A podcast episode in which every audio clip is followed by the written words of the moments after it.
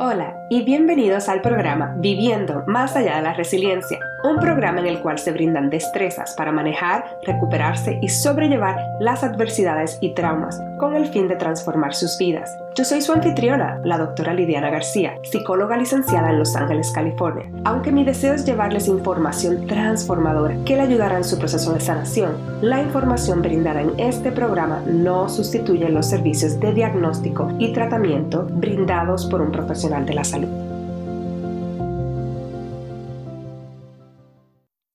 Hola, bienvenidos a otro episodio. Aquí estoy muy emocionada de tener con ustedes a una gran amiga que ahora es partera y que estuvo en mi parto como dula, pero su labor fue grandísima, fue como una copartera más bien, eh, por una situación que pasó en el parto mío luego que nació mi querido chiquitico.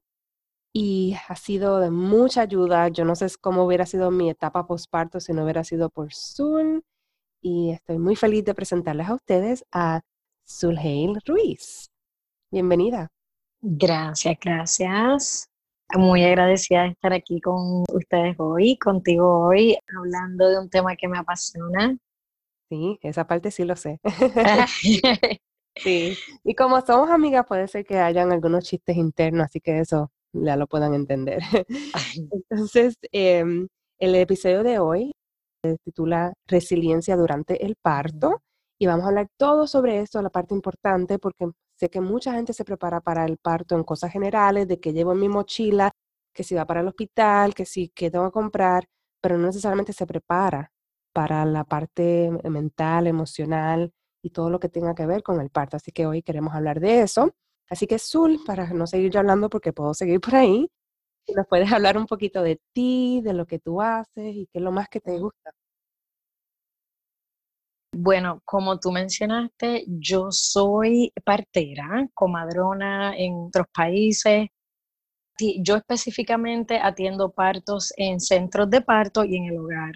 Yo estoy licenciada, soy de Puerto Rico, estoy licenciada en, en el estado de California y en el estado de Florida.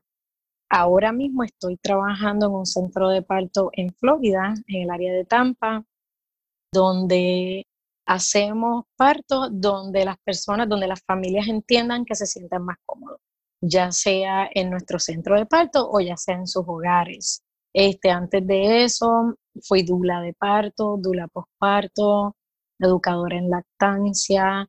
Este, durante mi viaje llevo haciendo esto 10 años este, y llevo, pues, he pasado distintas etapas las que me llevaron a convertirme en partera. Trabajando con distintas comunidades, también viví en México con una partera tradicional que fue una experiencia hermosa, que me cambió la vida. Y pues he trabajado con distintas comunidades. Mi pasión, pues, es trabajar con la comunidad hispana, también afroamericana, aquí en Estados Unidos. Que es muy importante. Eso es así. Bebés que mueren en la comunidad afroamericana es, es la más alta, si no me equivoco, ¿verdad? La más alta, exacto. Mueren cuatro mamás y bebés que nacen prematuros. O sea, por cada mamá pues, de la raza blanca que muere, mueren cuatro mamás en el área del parto. Y cuando se dice del parto, puede ser en el momento del parto o a consecuencias del parto hasta 41 días después del parto, es lo que, lo que se considera en esas estadísticas. Sí, es, muy alto, muy alto, sí. lamentablemente. Em, ¿Nos puedes hablar un poquito sobre cuáles son las cosas que la gente habla por ahí sobre el parto que no son verdades, como esos mitos que la gente tiene o, miedos que la gente tiene? Mira, yo creo que el mito más grande que hay respecto al parto es el dolor. Es el dolor físico y es esa noción de no poder, de no poder de decir, ok, quizás otra persona sí, o hay algo ahí que otras personas tienen que yo no tengo, o que ellos pueden hacer y que yo no puedo hacer. Y la realidad es que yo te diría que ese es el mito más grande que hay. Este, algo que yo hablo mucho, también soy daba clases de parto, ahora lo hago mucho menos, pues porque soy partera, pero algo que yo hablaba mucho es la diferencia entre, entre sufrimiento y dolor. ¿okay? Sufrimiento puede ser algo que no necesariamente va a ser físico. Tú puedes tener un dolor físico, pero lo que es ser un sufrimiento es algo emocional. Es algo que a veces uno carga por años, como un trauma, que puede ser que aunque tu situación cambió, aunque tú no estés pasando eso, tú todavía sientes ese dolor y te afecta. Eso es sufrir.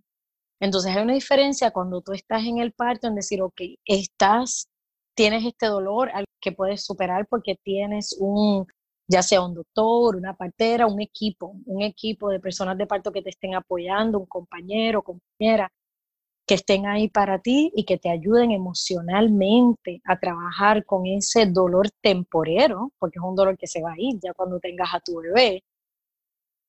A diferencia de sufrir, de tú entrar y sentirte menos o que debido al parto unas cosas salgan a relucir. Como se dice en inglés, este, triggers. Lidiana, ¿cómo se diría eso en español? ¿Cómo lo decimos en español? Usualmente lo dicen como el detonante de algo. Detonante, claro que sí. Pues yo te diría que ese es el mito más grande, que a veces yo escucho, mira, es que no, no me atrevo, quería tener un parto fuera de la casa, pero mi bebé era muy grande. Mira, es un mito. Yo he tenido, he estado en México, he estado acá, he tenido mamás que son pequeñas, que son una mamá que te mide cinco, este, Cinco pies, ajá, que no es la medida de necesariamente de todo el mundo, pero una mamá pequeña que te tiene un bebé de 9 y 10 libras. Nuestro cuerpo está diseñado para eso, pero nuestra mente, ya eso es diferente. Y esa diferencia es muy importante. Tremendamente. ¿Y por qué piensas que es tan importante prepararse para el parto? Mira, yo te diría que es importante prepararnos para el parto porque primeramente cuando hablamos de miedo, muchas veces le tenemos miedo a lo que no conocemos. Y puede ser que, que, que, que algún familiar te haya compartido su experiencia de parto, pero esa no necesariamente va a ser la tuya. Entonces, al no saber muchas veces al momento de parto, porque es diferente para todo el mundo, cuando todo comienza, el miedo se apodera y el miedo se apodera de la mente y ya cuando ese miedo se apodera de la mente, ya lo demás sigue, obviamente hay un dolor físico, hay un dolor físico porque lo va a ver, o sea, hay unas cosas que pasan fisiológicamente, que el cuerpo va pasando. Entonces, cuando uno se prepara y se educa, y hay muchas filosofías para educarse acerca del parto, pero cuando tú te preparas y te educas, y es lo que yo recomiendo, lo que sea adecuado depende de la persona que seamos nosotros. Este, eso hace una diferencia, que tú tengas una educación de saber poquito a poco qué va a pasar aquí o cuál es el lugar correcto para mí. Por ejemplo, yo soy partera, hago pasa, algo parto como menciona en la casa en el hogar. Eso no significa que la casa o el hogar sea el lugar ideal para todo el mundo. Puede ser que el lugar perfecto sea el hospital, pero entonces eso lo tenemos que saber y cuando comenzamos a hablar de eso, a explorarnos primero nosotras mismas o nosotros mismos como familia, como individual, eh, pues de ahí comenzamos a decir, ok, déjame buscar primero lo que yo entiendo que es mi lugar seguro. ¿Y por qué ese es mi lugar seguro? Y de mm. ahí ya seguimos quizás leyendo un libro, quizás teniendo sugerencias de familiares, de amigos y explorando el por qué ese lugar o eh, quizás esa sugerencia que te dieron quizás es correcta o no es correcta. ¿Pudieras ampliar un poquito sobre la importancia de sentirse seguro en el momento? Claro que, claro que sí. Mira, el momento del parto, como tú bien sabes, es un momento bien vulnerable, bien vulnerable. Y es algo que únicamente pasa con el parto. ¿Por qué? Me preguntaría, porque el parto no es una enfermedad, el embarazo no es una enfermedad. Entonces no es como una persona que quizás esté en el hospital, si es que escogieron estar en el hospital, o buscando la ayuda de un, de un proveedor de la salud porque está enfermo. Entonces empezamos desde ahí, ¿ok? Empezamos con que esto no es una enfermedad, no se necesitan medicamentos. Este, si es una persona que tiene un embarazo relativamente saludable, no, pues, no es una enfermedad, es algo que se puede hacer, que es algo normal, que te soy honesta, yo como partida te puedo decir que un bebé va a nacer, lleguemos o no lleguemos, hay bebés que no esperan. Entonces, este, empezamos desde ahí, de saber, ok, esto no es una enfermedad, pero sí es un momento vulnerable porque va a haber un dolor físico, porque va a haber una muerte emocional. Una muerte este, tiene que morir la persona, vamos a poner, si es una persona que se identifica como mamá, ¿verdad? Hay muchas personas que se identifican como, como birthing parents, eh, el, el nuevo término, yo no lo uso, me cabe usarlo, pero birthing people. Digo, si una persona obviamente me dice, Azul, no me llames mamá o papá, tengo mis como parejas del mismo sexo que no quieren ser así, este, así que quiero ser como que adecuada, pero no sé, este, Nunca lo he escuchado. Padres gestantes, familias gestantes. ok, vamos Qué sé yo, familias gestantes, este. Ok.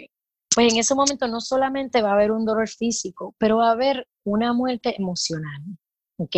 De la persona que será antes, antes de ser madre, padre, antes de añadir este nuevo ser humano a nuestra vida. Así que aquí van a pasar cosas en distintos aspectos físico, espiritual y emocional, y espiritual no teniendo que ver con religión. Entonces, por eso es que es muy vulnerable este, también la situación durante el embarazo. No todos los, pues, los embarazos fueron deseados, pueden ser sorpresa, puede ser que hubo, hay tantas situaciones que afectan ese proceso de cómo, de cómo se recibe ese, a ese bebé y ese momento del parto, todo sale. Es lo que yo le digo a mis familias, miren, este, esos nueve meses es el momento de explorarnos, de hablar, de conocernos, de ver eso que no queremos ver, porque en ese momento no tenemos filtro. Mira, algo tan lindo de ver es que a veces yo estoy haciendo un parto y tengo una persona que está teniendo su bebé y se quita la ropa. Y personas que son muy modestas, que jamás otra persona las ha visto desnudas pero se quitan la ropa, no, al principio piden disculpas y después, dos horas después, ni se enteran, ellas ni se acuerdan que no tienen ropa, porque es un momento muy, muy liberador.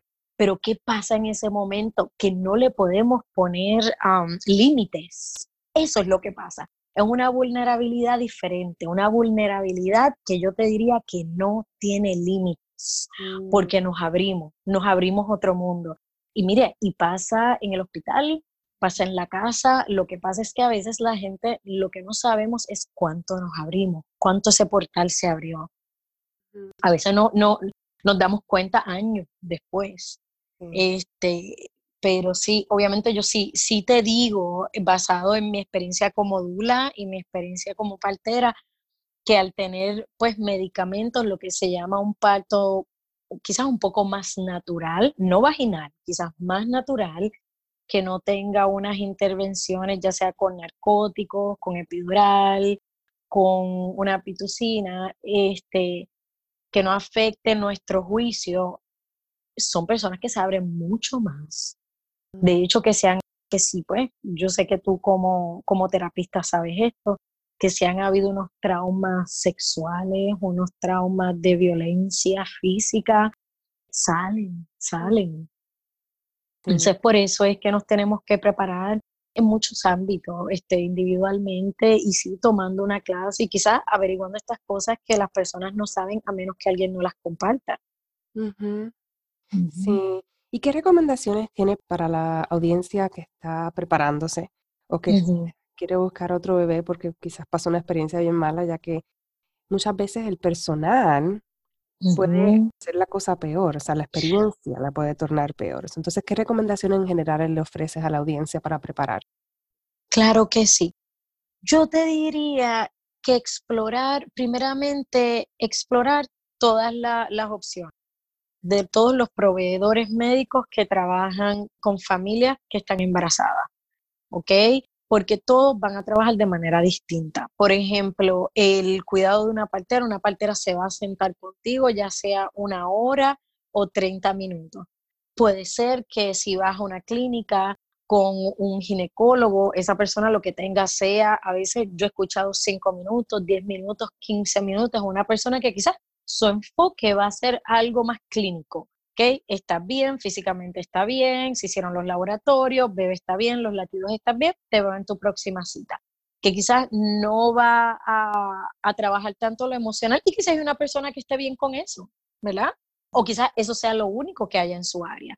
Entonces yo diría que comenzar explorando, ok, ¿cuáles son mis alternativas para mi embarazo y para mi parto? Y de ahí decidir, ok, esta es para mí y esta no es para mí. Yo tengo muchas personas que me han llamado y me han dicho, bueno, mira, a mí me encantaría trabajar con una partera, pero la realidad es que no me siento cómoda o segura teniendo un parto en casa o en el centro de parto. Hay muchas parteras que hacemos trabajo prenatal y que le hacemos todo el cuidado prenatal y después esa mamá transfiere al hospital. Tenemos parteras que también son lo que se le dice partera monotriz, que está ahí, acompaña a la mamá en el momento del parto, hace todo el trabajo clínico, pero llega un momento que van a ir al hospital. También puedo recomendar hacer, quizás si una persona decide, bueno, me gustaría ver un doctor, un ginecólogo, porque quiero o porque necesito, porque tiene un embarazo de alto riesgo, pues explorar una dula, una dula de parto, una persona que esté ahí para ti, para tu familia. Y bueno, muchas de estas cosas cuestan dinero, no te miento, aquí hay, está, hay seguros que cubren partera, otros que no, hay personas que económicamente pueden pagar una dula, otros que no, pero hay muchas opciones, hay dulas de la comunidad, hay hasta familiares, tú puedes coger una clase, o sea, pero comenzar con dónde va a ser mi lugar seguro y cuál es el proveedor que es el adecuado para mí. No porque fue el proveedor adecuado para mi amiga, ni para mi prima, ni para mi mamá, sino para mí. ¿Y dónde las personas pueden buscar esta información? Porque muchas veces van al doctor primario, les dicen que tuvieron una prueba de embarazo y salió positivo, lo refieren a un ginecólogo y entonces confían grandemente en esa persona que quizás no le ofrezca todas estas opciones. ¿Dónde las personas pueden accesar estas opciones? Te soy honesta, en la era que estamos viviendo, yo te diría que el Internet, pueden encontrar personas en Internet, en Facebook, o sea, que sería lo mismo, pero eh, social media, Internet, Instagram, Facebook. Eh, nosotros especialmente prácticas más pequeñas quizás no van a tener el grado de, pues, de, hay muchas parteras que no van a trabajar basadas en un hospital. Este, yo te diría que social media, que comiencen por ahí y al mismo tiempo también quizás pidiendo consejos en grupos de mamás, preguntándole a otras personas, mira, ¿cuál fue tu experiencia? ¿Por qué entendiste que fue una experiencia buena para ti? Si es algo que, que te llega a tu corazón, que dices, mira, sí, esto yo entiendo que, que se ajusta conmigo y con mi familia, pues mira, explorar y conocer a una persona, hacerle una entrevista, conocerla, buscar, mira, cuáles son sus estudios, qué tú tienes que ofrecerme a mí, y todo eso. Sí, es como eh, equiparar, creo que se dice, creo que se dice así, prepararnos, para prepararnos y así es como lograr esa resiliencia, no volver a sentirnos que estamos enfermos, sino esto es algo normal, a menos que tengas un embarazo de alto riesgo, pero cómo tomar en parte las riendas y el control. Claro que sí. No confiar solamente en lo que te dicen las demás personas. Claro que sí, claro que sí. Sí, muy importante, muy importante. Y Zul, hablando un poquito en términos de esa importancia del parto para ayudar también no solamente a la resiliencia de la nueva persona que se convierte en mamá, eh, de la familia, padres, pero también para ese infante, porque es tan importante tener un, un, parto informado y educarte y todo eso para el infante también. Wow, Lidiana, mira, tremenda pregunta, tremenda pregunta. Mira, yo vengo de la escuela y de la filosofía que yo, yo creo mucho en la epigenética, si así es que se traduce en español. Puede ser la epigenética, en inglés le llaman el blueprint, se le dice también la memoria celular, de que todo lo que pasamos en el embarazo, desde la concepción, lo que estén pasando nuestros padres, crea una memoria celular en quienes nosotros somos. Entonces, de ahí comienza, de ahí comienza la, la personalidad, las memorias que a veces tenemos, este, emocionales, que tenemos y que no entendemos a veces por qué somos como somos. Este, y comienza desde ahí, de que si estamos pasando por una situación fuerte, de que si nos estamos estás no te estás cuidando de manera, no, tu nutrición, tu estado emocional, tu situación en tu casa, Ahora llegamos que si vas, tienes un proveedor donde no te sientes apoyado, donde sientes que, que tú no respetado, como le llamamos, cuando llega el parto se llama un parto respetado, ya llegando al parto, que todo eso se le pasa a ese infante. Mm. Y de ahí al posparto, porque así es como comienza una nueva familia. Entonces es, wow, este, a mí me, eso es algo que a mí me apasiona y me encantaría llevarlo mucho a nuestra cultura latina, pero ¿sabes qué te digo algo? Yo creo que eso es algo que, que de hecho nuestra cultura latina la tiene, nuestra cultura popular siempre ha sabido eso. ¿Sabes? Yo digo, hay tantos dichos que uno hace que cada cultura lo tiene, la puertorriqueña, la mexicana, de, ah, no hagas esto cuando estás embarazada por esto, o cuando tengas el bebé, porque si no el bebé va a llorar mucho, o el bebé va a hacer esto. Mira, si nosotros nos ponemos a ver, yo creo mucho en la sabiduría popular. La cuarentena, si tú notas la cuarentena, que es muy grande en nuestros países, no es solo de, ah, le vamos a dar de comer a la mamá, no, no, no, vamos a cuidar, vamos a proteger a esta mamá y este bebé que acaba de nacer, ¿verdad? Es como un escudo, un escudo físico, espiritual, ¿verdad? De protegerlos de quién viene, quién llega ahí. No todo el mundo puede llegar a la mamá, no todo el mundo puede tocar a la mamá. ¿Cierto? Sí, lamentablemente muchas veces las comunidades médicas tradicionales no conocen nada de esto. No, tristemente les restan valor a esto, pero no es esencial, es esencial. Ok. ¿Tienes algún libro que pueda ayudar a recomendar información así para la audiencia? Mira, en español no hay muchos libros. O sea, cada país, sé que hay cada país, por ejemplo, Chile, España, cada país tenemos distintas casas editoriales donde hay libros que son excelentes. Entonces, yo recomendaría comenzar con, si dependiendo en qué país están las personas que nos están escuchando, comenzar con su país. Si están en Estados Unidos y hablan inglés, hay muchos libros que se escribieron en inglés y que están traducidos en español. Yo te diría de mis libros favoritos, favoritos, está el libro de una partera que se llama Aina May, que en inglés se llama Guide to Child, la guía para el parto. Entonces, ese está en inglés, no entiendo que está traducido en español, pero es un libro muy bueno. En inglés también tenemos un libro de hecho relativamente nuevo, que salió el año pasado, excelente, de una dula que está localizada en Los Ángeles y se llama Nurture. Se mm. te puedo pasar todo eso por si lo, quieres compartir escrito. Yo te diría que yo comenzaría con esos y el tercero, que es un libro muy lindo, se llama Birding from Within. Son tres libros, yo te diría que para comenzar, para tener una información que yo te digo que es que, que se trabaja que es adecuadamente con los consejos clínicos que dan, pero creo que se habla de una manera con mucha compasión, con mucho que se trata, a la, que se habla de todo, ¿okay? de los pros, de los cons, de, de todo. Yo creo que esos tres libros son mis favoritos en este momento. Ok, entonces, Sul, para ir terminando, porque aquí yo pudiera seguir hablando, más que oh, wow. por eso ahora mismo, Hoy mismo salí de una cita y sí, fue de una hora. Preguntas sobre cómo va toda mi vida, la alimentación, mi familia, mi estado emocional, físico. No solamente fue el chequeo, fue, fue es una experiencia muy diferente cuando uno la tiene con una partera. Qué em, lindo. Y, y mm, para terminar, ¿dónde la gente puede conseguirte? Porque quizás hay personas que dicen, wow, nunca he escuchado así de, una partera que hable español, que tenga tanto conocimiento, que haya viajado y que haya tenido diferentes culturas. Entonces, ¿dónde la gente puede conseguir?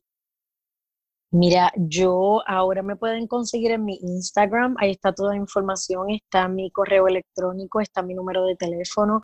Con gusto hago consultas por Skype, online o en persona, pues a las personas que estén en mi área, pero trabajo mucho, de hecho, hablo mucho y aconsejo mucho a personas de todos los sitios en España, Puerto Rico, México, Chile. He trabajado con personas que me dicen, ¿qué me puedes recomendar? Y de yo ahí darle la lista de cosas que yo sugiero y recomendarles cómo preguntar en su área y cómo conseguir, a veces hasta darle los nombres adecuados de ciertas, así como una dula de distintas personas que trabajan durante la etapa del embarazo, parto, del parto y con gusto me pueden conseguir a través de mi página de Instagram en este momento.